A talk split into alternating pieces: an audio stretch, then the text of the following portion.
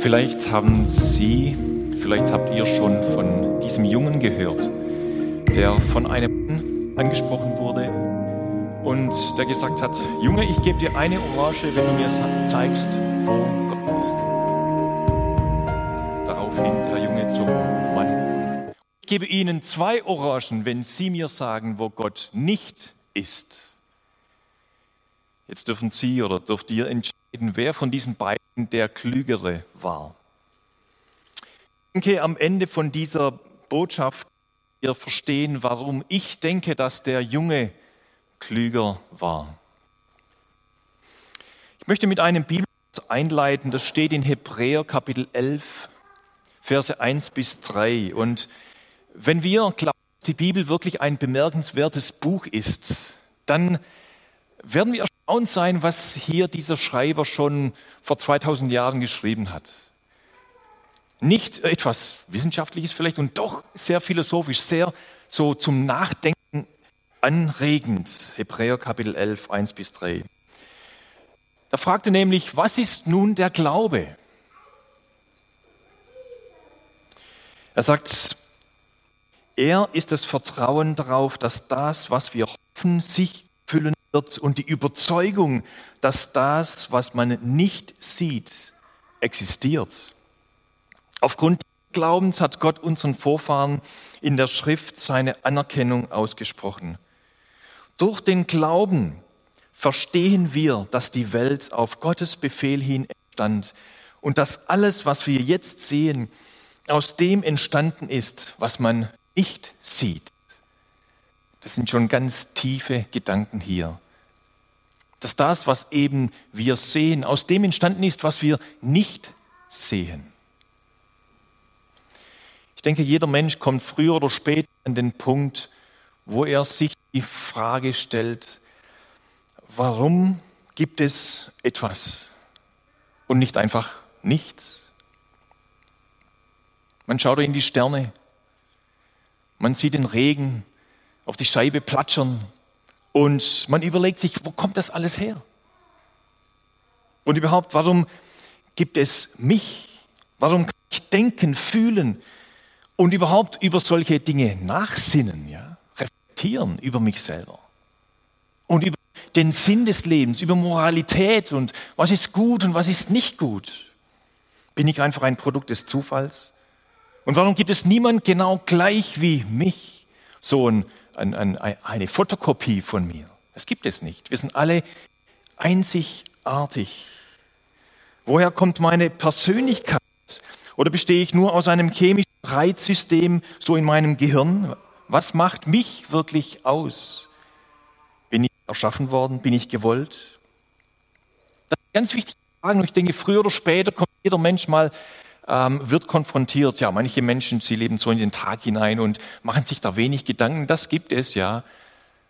Aber ich denke, die meisten machen sich darüber Gedanken. Woher komme ich? Wer bin ich? Sinn des Lebens. Und macht es einen Unterschied, ob ich gut lebe oder nicht gut lebe? Und wohin gehe ich? Diese drei so Hauptfragen sind so die, ich sage jetzt mal, die essentiellsten Fragen Lebens überhaupt? Woher komme ich? Ursprung, wer bin ich? Sinn des Lebens und wohin geht es? Und ich denke, der Psalmist, Psalm 90, er kommt zu einer guten Frage oder, oder er sagt so, Herr, lehre uns bedenken ein Gebet. Lehre uns bedenken, dass wir sterben müssen, dass wir ehrlich sind, auf dass wir klug werden, dass wir weise werden. Jeder Mensch möchte doch weise sein klug sein. Okay. Dass wir doch auch darüber nachdenken, dass unser Leben endlich ist, dass es weitergeht. Lehre uns bedenken, Herr, Gott, unser Schöpfer, dass wir sterben müssen, auf dass wir klug werden. Und deshalb ist es gut, wenn wir über solche ähm, Fragen nachdenken. Ich möchte heute sechs Hinweise geben, warum ich überzeugt bin, dass der Glaube an Gott wirklich vernünftig ist. Das kommt aus einer zweijährigen Kommunikation mit einem Freund, der nicht glaubt.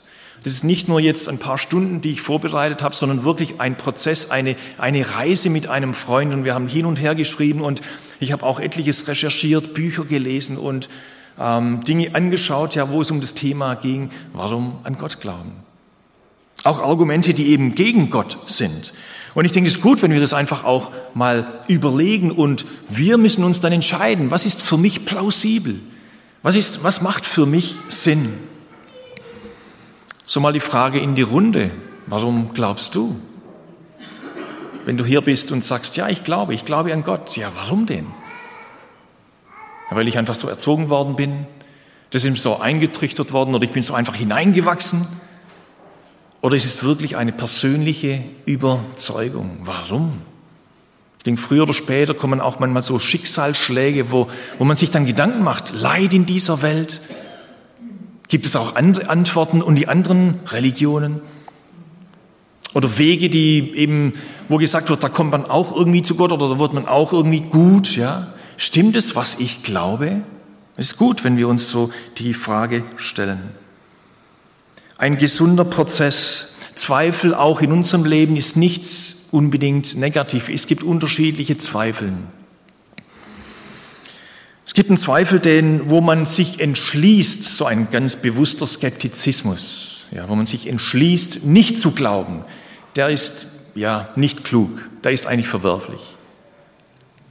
So wie es eben Jesus sagt, lieben die, die Menschen, viele lieben die Finsternis mehr als das Licht. Sie wollen einfach so leben, wie sie leben. Ja. Ein bewusster Skeptizismus. Und sie schließen einfach das ähm, Argument oder die Möglichkeit, dass es Gott gibt, einfach mal von, von vornherein aus. Ein bewusster Zweifel. Aber es gibt auch ganz normale, so gefühlsmäßige, verstandesmäßige Zweifel, die jeder von uns hat. Auch ich, immer wieder mal. Und das ist ein gesunder Prozess. Manche sagen, das ist wie so ein, das, wie so ein, äh, das Immunsystem des Körpers, gesund. Eben Luther nannte es Anfechtungen. Und es ist gut, wenn man diesen auch stellt. Johannes der Täufer hatte Zweifel. Thomas hatte Zweifel. Die Jünger alle, sie hatten Zweifel. Übrigens auch Atheisten zweifeln, weil sie eben die vermeintliche Nichtexistenz Gottes nicht beweisen können. Vielleicht existiert Gott doch. Und dieses Wörtchen vielleicht verlässt sie nie. Und ich habe von jemandem gehört, der mir sagte, ich habe oft schlaflose Nächte deswegen. Ein Mensch, der darüber nachdenkt, der nachsinnt. Also Zweifel sind wirklich normal. Manche sagen eben dann, wenn du mir Gott nicht beweisen kannst, dann glaube ich nicht. Aber genauso wenig kann man beweisen, dass Gott eben nicht existiert. Genauso wenig kann man das beweisen. Die Frage ist, welche Hinweise sind stärker? Und ich habe schon erwähnt, jede von uns muss sich entscheiden für etwas. Man kann, man kann nicht einfach so irgendwie neutral bleiben. Kann man schon. Aber das ist gefährlich, ist nicht klug. Kann man überhaupt Gott beweisen? Für Dinge in dieser Welt, naturwissenschaftlich und so, da gibt es Messinstrumente, wo man Dinge beweisen kann. Ja, das gibt es. Aber es gibt manche Dinge, die kann man einfach nicht messen. Und da gibt es ein, ein schönes Bild von einem Fischer, der hinausging in den See und er kommt zurück und er hat lauter Fische, die länger oder größer sind als fünf Zentimeter und ein Besucher kommt und fragt ihn, was für Fische da in dem See sind und er sagt, das sind nur Fische, die über oder länger als fünf Zentimeter sind. Andere Fische gibt es nicht. Und der Besucher sah dann das Netz an und, und hat erkannt, dass die, die Maschen vom Netz, die sind ja fünf Zentimeter groß. Deshalb alle kleine Fische, die schlüpfen einfach durch. Ja? Und er sieht sie nicht. Die gibt es nicht im See. Für ihn nicht sichtbar. Warum? Weil sein Messinstrument, sein Maß ist nur fünf Zentimeter lang und alles andere sieht er nicht. Ein gutes Beispiel für Dinge in dieser Welt, die wir nicht sehen, nicht messen können mit so ganz hardcore naturwissenschaftlichen Methoden, aber die gibt es trotzdem. Welche Dinge sind das? Wir haben schon was gehört von Liebe. Wie kann man die, die, die, die Realität wie Liebe messen? Freude, Schönheit und eben Moralität, was gut und was nicht gut ist. Oder ist es einfach nur alles relativ? Wie kann man das messen? Da bewegen wir uns in einer anderen Realität. Ich habe auch im Laufe dieser Zeit auch das Phänomen der Nahtoderlebnisse auch ein bisschen erforscht. Und auch dieses, das ist eine andere Realität, die nicht messbar ist wirklich. Und die Frage an uns, die wir glauben, dürfen wir überhaupt den Verstand benutzen? Ja, ganz sicher. Wir sollen ja Gott auch lieben mit unserem Verstand. Es, es steht zwar, verlass dich nicht auf deinen Verstand, aber wir sollen den Verstand benutzen. Es kann schon sein, dass der Verstand uns manchmal im Wege ist. Aber wir sollen den Verstand benutzen, nicht so wie eben der eine mir sagte, Thorsten, ich möchte nicht, äh, wenn ich zur Kirche reingehe, einfach den Verstand abschalten und einfach nur glauben. Ich möchte schon nachdenken. Und das möchte Gott von uns, dass wir nachdenken. So wie eben manche sagen, ich glaube einfach an den Nikolaus oder an Schneewittchen, so ähnlich meinte er, ja. Wir lieben Gott mit unserem Verstand auch, aber mit dem demütigen Wissen, dass wir nicht alles wirklich wissen und ergründen können. Unsere Erkenntnis, sie ist und sie bleibt bruchstückhaft. Aber wir müssen uns nicht verkriechen, auch als Christen. Es gibt wirklich gute Argumente, gute Hinweise, die uns zeigen, dass es vernünftig ist, an Gott zu glauben. Und wir dürfen diesen Glauben auch verteidigen. Petrus, er erwähnt es in 1. Petrus in seinem Brief, Kapitel 3, Vers 15. Er sagt, seid jederzeit bereit zur Verantwortung vor jedermann, der von euch Rechenschaft fordert über die Hoffnung, die in euch ist. Seid bereit, Rede und Antwort zu, äh, zu, zu stehen. Verantwortung, ja. Die Hoffnung, die in uns ist, die eben das Wort Gottes, die Botschaft der Liebe Gottes von von Jesus Christus, der für mich gestorben ist, stellvertretend meine Schuld auf sich nahm und ich Vergebung erleben kann, eine Befreiung erleben kann, die Botschaft, die mich verändert, da darf ich Rede und Antwort stehen über diese Hoffnung, die in mir ist. Eine Hoffnung, die über den Tod hinausgeht. Deshalb wollen wir uns nicht verkriechen. Es gibt wirklich gute Argumente, die eben für den Glauben sprechen. Und auch Paulus war einer, wir können es nachlesen in, in der Apostelgeschichte. Er verteidigt den Glauben und zwar mit guten Argumenten. Ja. Er steht vor diesen Philosophen und religiösen Führern, Führern der, der Juden. Er debattiert, er appelliert an ihren Verstand. Natürlich wohlwissend, dass Gott selber, der Heilige Geist, ja, Erkenntnis schenkt. Ich glaube, deshalb sehe ich. Glaube lässt sich begründen. Da bin ich überzeugt. Es ist nicht einfach ein blindes Vertrauen ohne jegliche Begründung, sondern es ist, es gibt tatsächlich gute Gründe, die für den Glauben sprechen. Und die Apostel Johannes und Petrus, etliche Jahre später, haben sie Briefe geschrieben. Und ihr könnt es nachlesen, da, da beschreiben sie das. Sie sagen, wir sind keinen, keine Legenden sind wir gefolgt. Oder wir, wir sind keinen Fabeln oder Legenden gefolgt, sondern wir haben ihn gesehen, wir haben ihn gehört, wir haben ihn betastet mit unseren eigenen Händen. Wir sind Augenzeugen von dem, was wir schreiben. Wir folgen der Wahrheit. Und da kommen wir zur Frage natürlich, was ist Wahrheit? Es ist einfach relativ. Du kannst glauben, was du möchtest. Ja, für dich ist es okay, ja. Ich glaube so ein bisschen anders und so, ja. Gibt es überhaupt eine objektive Wahrheit? Es wird in unserer Zeit immer wieder auch so die Frage gestellt. Oder ist alles nur einfach subjektiv, Ansichtssache, relativ? Jesus sagt nämlich von sich, dass er die Wahrheit ist. Wer zur Wahrheit kommen will, der muss zu Jesus kommen. Er ist die Wahrheit, für mich eben die objektive Wahrheit. Das schließt anderes aus, diese Wahrheit. Das muss uns bewusst sein. Und deshalb muss ich mich gründlich überlegen, mehr überlegen und mich entscheiden, folge ich dieser Wahrheit? Heißt das, dass wir Christen intolerant sind? Nein. Wir sind tolerant. Es kommt darauf an, was wir unter Toleranz verstehen. Tolerant bedeutet nicht einfach gleichgültig sein, dass wir eben keine Meinung haben und alles irgendwie wahr ist. Nein, wir haben eine Meinung und wir sind überzeugt von etwas. Aber ich kann, ich kann es auch aushalten, wenn andere eine andere Meinung haben. Ich begegne ihnen trotzdem mit Wertschätzung. Das ist für mich Toleranz. Das ändert nichts an meiner Überzeugung, die ich für die ich eintrete, für die ich werbe, ja, von der ich überzeugt bin. Friedlich tue ich das, aber auch mit Worten. Ja. Und ich kann auch argumentieren. So sehe ich die Apostel, so sehe ich Paulus.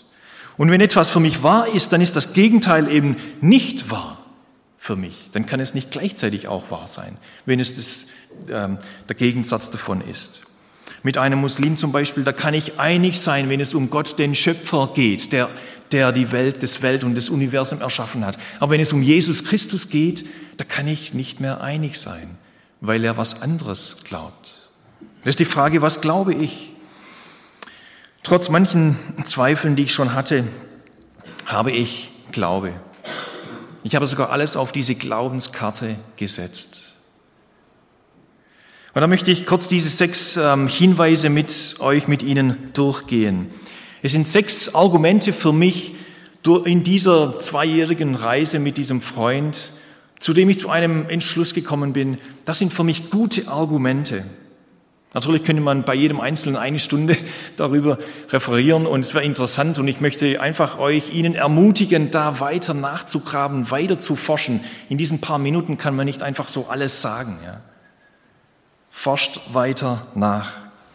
Es sind so ähm, links habe ich ein, ein, eine Hand gezeichnet, so Fingerzeige. Ja? Nicht unbedingt eben Beweise, weil man es eben nicht naturwissenschaftlich beweisen kann, aber es sind gute Argumente, gute Hinweise für den Glauben. Und da möchten wir jetzt einfach mal durchgehen. Erstens das Argument etwas aus dem Nichts.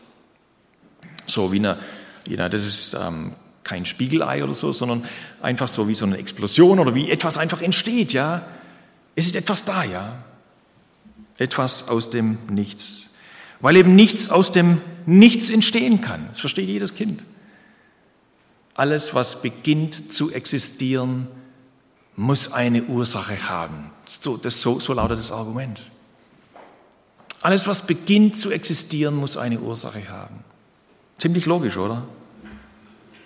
Ich habe erst unlängst mal nachgelesen, ich meine, es war Spiegel, da schreiben sie, die Kosmologen, das sind eben die, die das Universum studieren, die Kosmologen haben schlicht keine Antwort darauf, was vor diesem gewissen Etwas war. Davor wissen sie noch nicht. Ja. Sie forschen, ja.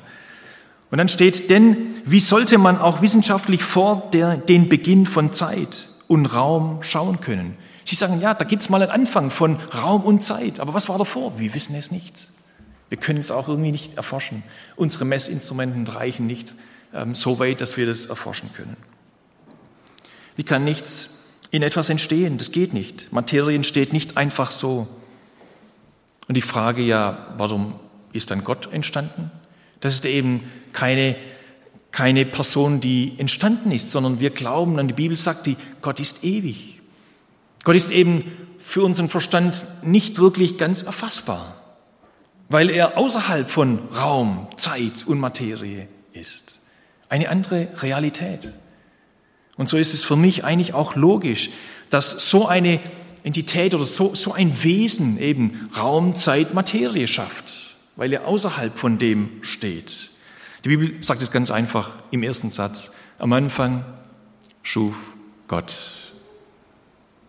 das ist für mich ein sehr starker Hinweis auf Gott. Und Alan Sandage, er sagt, Zitat, ich finde es unwahrscheinlich, dass diese Ordnung aus dem Chaos kam. Es muss ein Ordnungsprinzip geben. Für mich ist Gott ein Geheimnis, aber die Erklärung für das Wunder der Existenz, warum es etwas gibt und nicht nichts. Ein starkes Argument etwas aus dem Nichts. Und eben, dass dieses gewisse Etwas so eine Ordnung hat, das ist das nächste Argument. Man nennt es heute Feinabstimmung. Ist alles so genial geordnet. Und das seht ihr auf dem Bild so wie vielleicht ein Planet, der um ein anderes, ähm, einen anderen Körper, Himmelskörper kreist oder auch Atom, was auch immer. Es ist geordnet.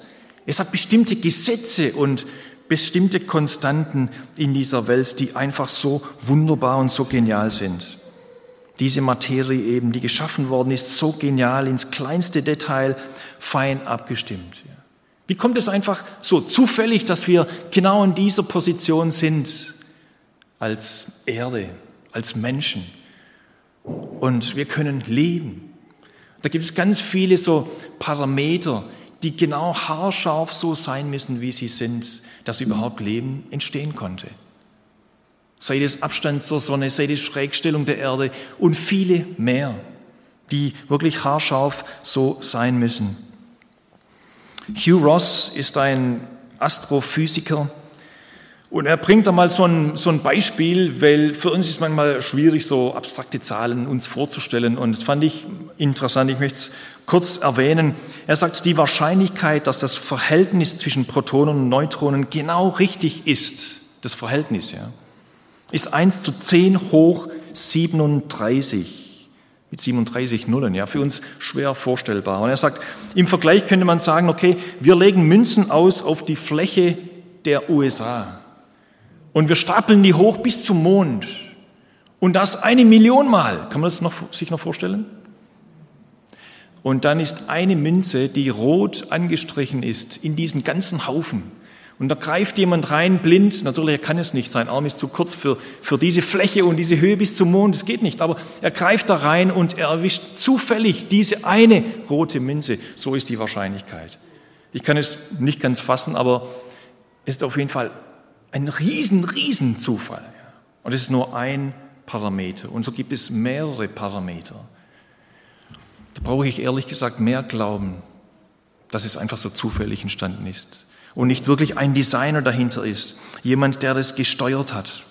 Und C.S. Lewis, ein christlicher Denker, der durch viel Nachdenken zum Glauben gekommen ist, da sagt, die Menschen wurden Wissenschaftler, weil sie erwarteten, dass es in der Natur ein Gesetz gäbe. Und sie erwarteten ein Gesetz in der Natur, weil sie an einen Gesetzgeber glaubten.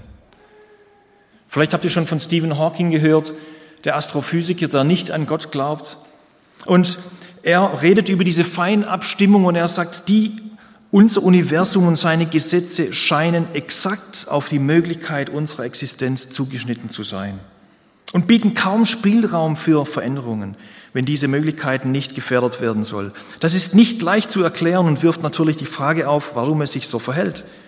Die relativ neue Entdeckung der außerordentlichen Feinabstimmung so vieler Naturgesetze könnte wohl zumindest einigen von uns dazu veranlassen, und hört es gut zu, wieder mit der alten Vorstellung zu liebäugeln, eben der Vorstellung des Glaubens an einen Schöpfergott.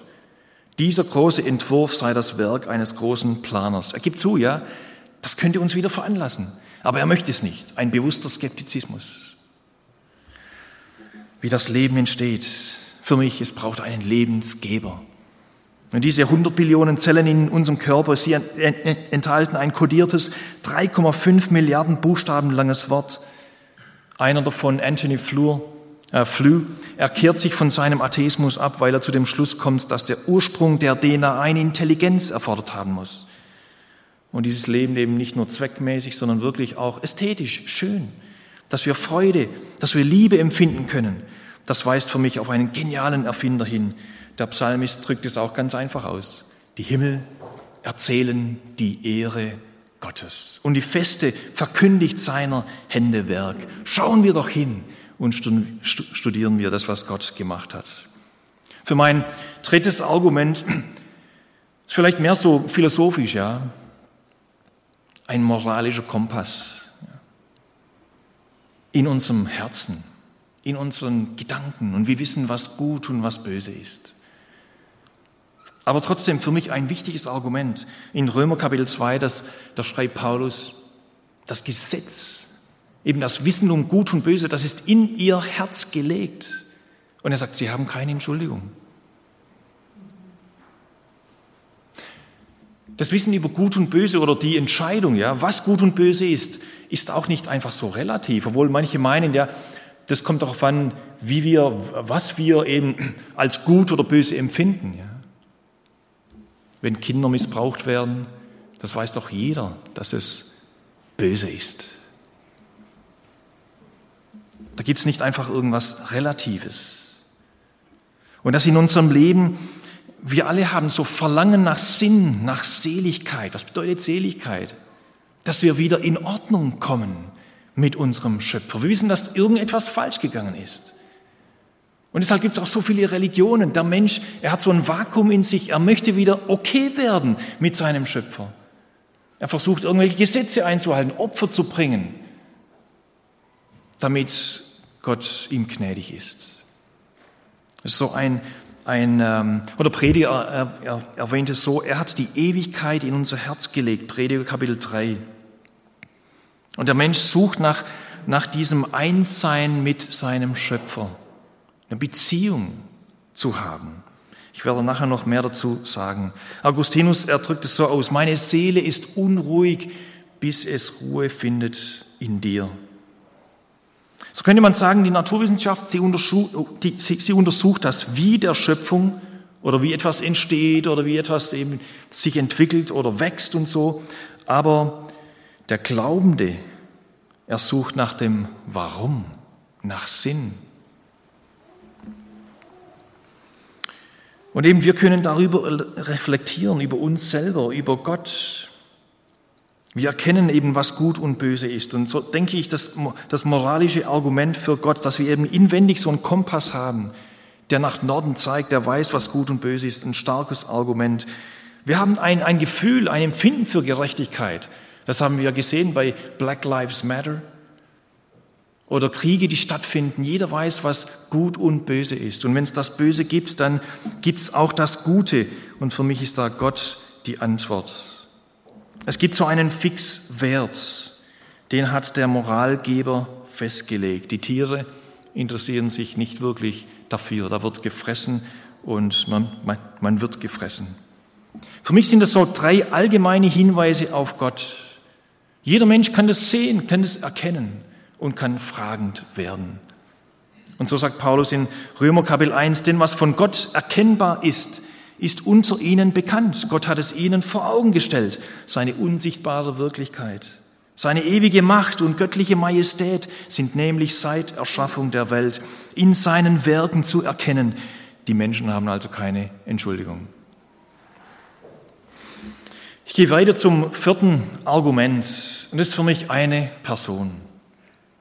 Und wenn ich mit Menschen so rede, dann fange ich eigentlich mit diesem an. Nicht mit ähm, Entstehung der Erde oder sowas, ja, das ist auch alles interessant, aber ich fange mit dieser Person an. Denn für mich ist Jesus Christus mein Hauptargument. An ihm steht und fällt alles, was ich glaube.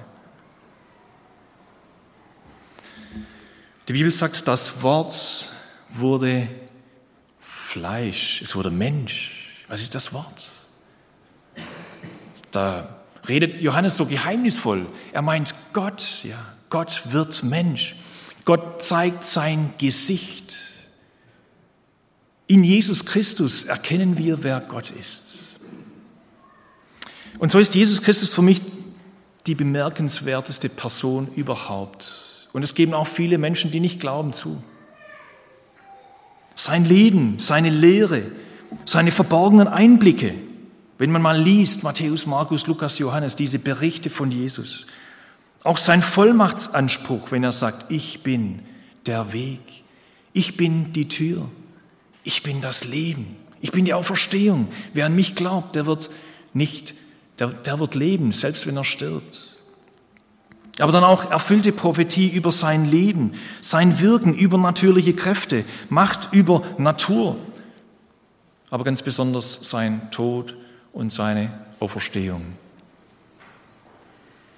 Dass er unter Pontius Pilatus gelitten hat. Und das steht nicht nur in den Evangelien, sondern auch außerbiblische Berichte von Historikern, dass er am Kreuz gestorben ist, dass er in ein Grab gelegt worden ist. Und jetzt haben wir Berichte von seiner Auferstehung, dass das Grab leer war. Die politische und religiöse Führung damals, die wollten ihr das vertuschen. Das Grab war leer, tatsächlich, es ist leer. Man konnte hineingehen und, und nachschauen, die nächsten Jahre. Und dann ist Jesus den Nachfolgern erschienen, mehrmalig. Paulus schreibt davon in 1. Korinther Kapitel, Kapitel 15, ist sogar von 500 Männern gleichzeitig gesehen worden. Jesus hat sich gezeigt. Er hat mit ihnen geredet, gegessen. Diese beiden Punkte, das, leer, das Grab ist leer und er ist den Jüngern erschienen. Das hat was Gewaltiges bewirkt in diesen Nachfolgern, die sich eigentlich versteckt haben. Die hatten Angst vor den, vor den ähm, jüdischen Führern und, und Römern. Und dann eine krasse Verwandlung in diesen Aposteln. Eben Thomas, der sagt, ich glaube nicht, erst wenn ich Jesus wirklich mit meinen eigenen Augen sehe. Und so hat sich diese Botschaft der Auferstehung von Jesus verbreitet, trotz Verfolgung. Die ersten 300 Jahre im römischen Reich, da wurden die Christen wirklich heftigst verfolgt. Aber die Liebe Christi hat gesiegt in diesen Menschen, die Jesus nachgefolgt sind. Sie waren bereit, ihr Leben in den Tod zu geben. Die Apostel, die eben sagen, wir haben selber gesehen, wir sind bereit für diesen Herrn selbst in den Tod zu gehen. Und wie die Behörden ihnen gesagt haben, ganz einfach, du kannst einfach Jesus absagen, ja, der Glaube an Jesus. Wie kann ich ihn verleugnen, wenn ich selber gesehen habe, dass er auferstanden ist? Und wir folgen ihm nach. Es gibt da klare historische Folgen von dieser Annahme dieser Wahrheit. Eigentlich wollten ja die Jünger heimgehen, alles an den Nagel hängen. Aber nein, da war eine totale Veränderung in ihrem Leben und da ist eine krasse Dynamik entstanden. Eine Gemeinde ist entstanden. Die Welt ist anders geworden. Eine Weltreligion ist entstanden. Ortberg, er sagt, es gibt einfach niemanden, der vertrauenswürdiger wäre als Jesus. Niemand kam auch nur annähernd an seine Lebensweisheit heran. Niemand hat den Verlauf der Geschichte so stark beeinflusst wie er. Es gibt einfach keine andere Quelle, kein Buch, keinen Guru, keine persönliche Erfahrung, für die es sich lohnen würde, alles aufs Spiel zu setzen. Glauben Sie das auch? Dann noch ein anderes Argument, erfüllte Prophetie. Dinge, die einfach so auch zufällig zusammenpassen. Ja. Dinge, die im Alten Testament beschrieben worden sind, ganz detailliert. Psalm 22 könnt ihr nachlesen. Oder Jesaja 53, eben von dem, wie Jesus leben wird, wie er sterben wird, warum er stirbt. Dass er all unsere Schmerzen, unsere Schuld, all die Bosheit von unserem Herzen auf sich genommen hat. Dass selbst eben Juden in den Synagogen dieses Kapitel nicht gerne lesen, weil es so stark eben auf Jesus hinweist. Aber nicht nur solche klare ähm, Prophetien auf Jesus hin, Zusagen über Jesus, sondern auch Geschichten. Zum Beispiel, Abraham nimmt Isaac auf einen Berg, der hieß Berg Moria. Wo war dieser Berg? Heute Jerusalem. So zufällig. Warum gerade dort, wo dann später, 2000 Jahre später, jemand auch auf den Berg geht, den Hügel Golgatha? Und er sollte seinen Sohn opfern, Abraham, aber natürlich, Gott wollte das eigentlich nicht. Es war ein Bild für etwas, das später kommen sollte. Und da kommt dieser Ausspruch, ich werde mir ein Opfer ersinnen. Ich habe ein Opfer bereit. Und genau auf diesem Hügel Jerusalem stirbt Jesus als Lamm Gottes, das der Welt Sünde hinwegnimmt. Und wann stirbt er? Auch zeitmäßig, ja? Genau am Passafest das jährliche Passafest der Israeliten als Andenken an den Auszug aus Ägypten. Und Johannes erweist, der Täufer erweist auf Jesus und sagt, das ist das Lamm Gottes, das der Welt Sünde trägt. Und er stirbt genau an diesem, an diesem Passafest als Ersatz eben, als Ablöse für das Passalamm. Jesus, der unsere Schuld trägt. Ich habe sogar gelesen, in der jüdischen Tradition wird sogar gesagt, dass das ist um drei Uhr passiert, dieses Lamm, das geschlachtet worden ist. Nachmittags um drei Uhr ungefähr. Wann ist Jesus gestorben? Genau um drei Uhr nachmittags. So Zufälle? Gott hat sich ein Opfer ersehen. Gott ist selber in den Riss getreten für uns Menschen. Aus, dem, aus der Herrlichkeit, die er verlassen hat, ist Gott Mensch geworden der mein Leben, ja, meine Schuld auf sich nimmt und ich darf Vergebung erleben. Und das ist wirklich erfahrbar. Und da komme ich zum letzten. Für manche wäre das vielleicht das, das wichtigste Argument, ja, persönliche Erfahrungen. Aber manche sagen, das ist so subjektiv, ja, jeder erfährt irgendetwas anderes. Und trotzdem, diese Erfahrung kann uns niemand nehmen. Das ist wirklich erfahrbar. Die Bibel sagt, wir sollen nicht vergessen, was Gott uns Gutes getan hat. Und eben Johannes der Täufer, er zweifelte auch und Jesus hat dann eine Botschaft ihm gesandt und hat gesagt, geht und sagt ihm, Lahme gehen, Blinde sehen, den Armen wird das Evangelium verkündigt. Diese Botschaft ist erfahrbar. Sie verändert Menschen, auch heute noch. Wir können ein neues Herz bekommen, einen neuen Geist bekommen. Gott kann unser Leben verändern, er kann uns Zuversicht, Hoffnung geben, die eben über den Tod hinausgeht. Und wenn wir es vielleicht in unserem Wohlstandsland vielleicht nicht mehr ganz so oft erleben, dann umso mehr im globalen Süden, wo Menschen frei werden, frei werden vom, von, von einem Geisterglauben, habe ich persönlich selber erlebt, da ich in Papua-Neuguinea auch gelebt habe, von dem, dämonischer Bindung, die sagen können, früher war ich getrieben von einer Macht in mir, Heute bin ich befreit. Jesus hat mich befreit. Erfahrbar. Oder auch in der arabischen Welt oder auch in Indien, wo Menschen Träume, Visionen haben, die vielleicht keinen Zugang haben zu diesem Wort, zur Bibel. Und Jesus begegnet ihnen in Visionen. Es gibt tausende Berichte, könnt man einfach nachgoogeln. Muslim begegnet Jesus in, in, in einer Vision. Ich habe es versucht, andersrum zu schreiben. Christ begegnet Mohammed in einer Vision, habe hab nichts gefunden so Begegnungen mit dem auferstandenen Jesus. Und sie kommen zum Glauben trotz Verfolgung, trotz dass es Gefahren gibt. Oder auch, was hier und da geschieht, dass nicht erklärbare Heilungen geschehen auf Gebet hin. Diese Botschaft vom Evangelium ist wirklich erfahrbar. Und jeder von uns darf kommen. Und das ist für mich so das letzte Argument von diesen sechs, die jedes einzelne für sich finde ich schon sehr schlüssig. Aber so alle, alle zusammen ist noch viel gewichtiger. Jesus hat mal seine Jünger gefragt, als etliche davongelaufen sind, wollt ihr auch weggehen? Und das ist für mich so der Abschluss. Ich habe keine Alternative. Wohin sollen wir gehen, sagt Petrus. Wohin sollen wir gehen? Du hast Worte des ewigen Lebens und wir haben geglaubt und erkannt, dass du dieser Gesandte bist von Gott. Du bist die Hoffnung für diese Welt. Ich möchte nur kurz ein Beispiel geben von einer Frau, die Jesus erlebte. Sie war sehr tief drinnen. Zugegeben ein sehr extremes Beispiel. Erst vor kurzem habe ich ihr Buch nochmal gelesen. Da steht die Königin der schwarzen Hexen die sehr hoch drin war in diesem okkultistischen Bereich und sie befreit worden ist von ihrer teuflischen Bindung, total verändert worden ist. Und wenn das so geschieht, dann muss doch irgendwas an dieser Botschaft wirklich auch dran sein. Auch ich bin nicht so, ja, so schlimm, sage ich mal, so tief drin gewesen. Ich bin aufgewachsen in, einem, in einer Familie, da war es normal, dass man betet und Bibel liest. Und trotzdem habe ich gemerkt, Jesus meint auch mich. Und ich darf auch einen Perspektivenwechsel haben. Ich darf eine Hoffnung haben. Ich darf Vergebung meiner, Schuld, meiner Schuld erleben.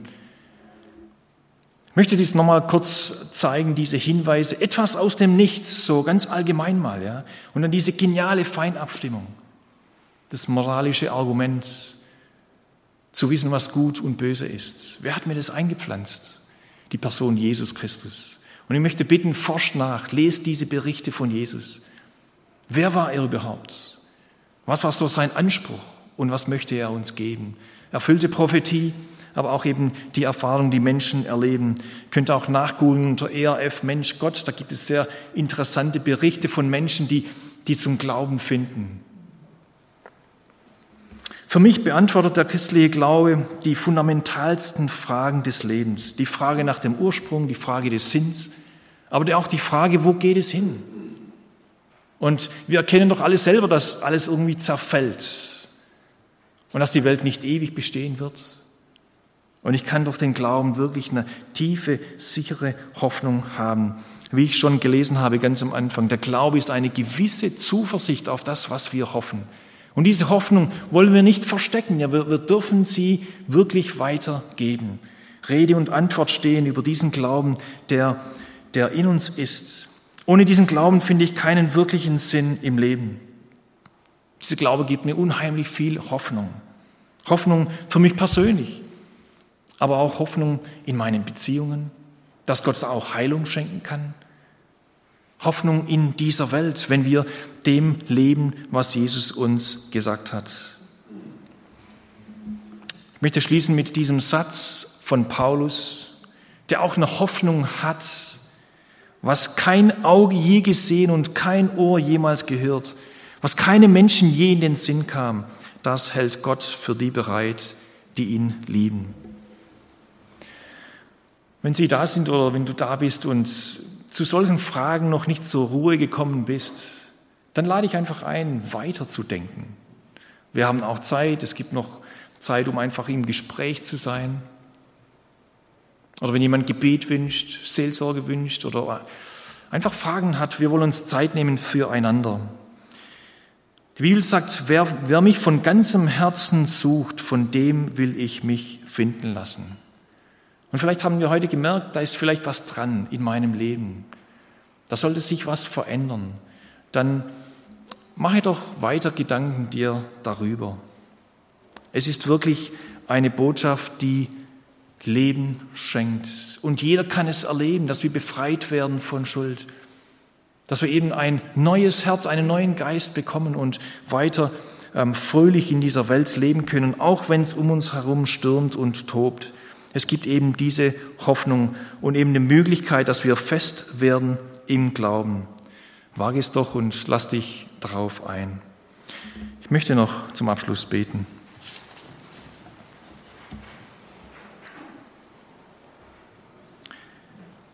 Lieber Vater, vielen Dank, dass du uns nicht alleine lässt mit unseren Fragen und Gedanken. Du hast dich selber geoffenbart in deiner Schöpfung und dass wir überhaupt über solche Dinge nachsinnen können. Und am meisten ganz spezifisch hast du uns dich selber gezeigt in deinem Wort, in Jesus Christus. Und wir dürfen dir, Jesus, folgen. Wir wissen, dass du der lebendige Gott bist, der auferstanden ist. Wir dürfen unser Leben an dir festmachen und wissen, dass du uns bis ans Ziel bringst. Du hast gesagt, du wirst das Werk, das du in uns angefangen hast, auch vollenden. Und wir wollen dir weiter vertrauen. Wir wollen dein Licht sein in dieser Welt und Hoffnung weitergeben für Menschen, die in Hoffnungslosigkeit sind die Fragen haben. Danke, dass du auch diese Woche mit uns gehst und uns segnest. Wir befehlen uns dir an. Amen.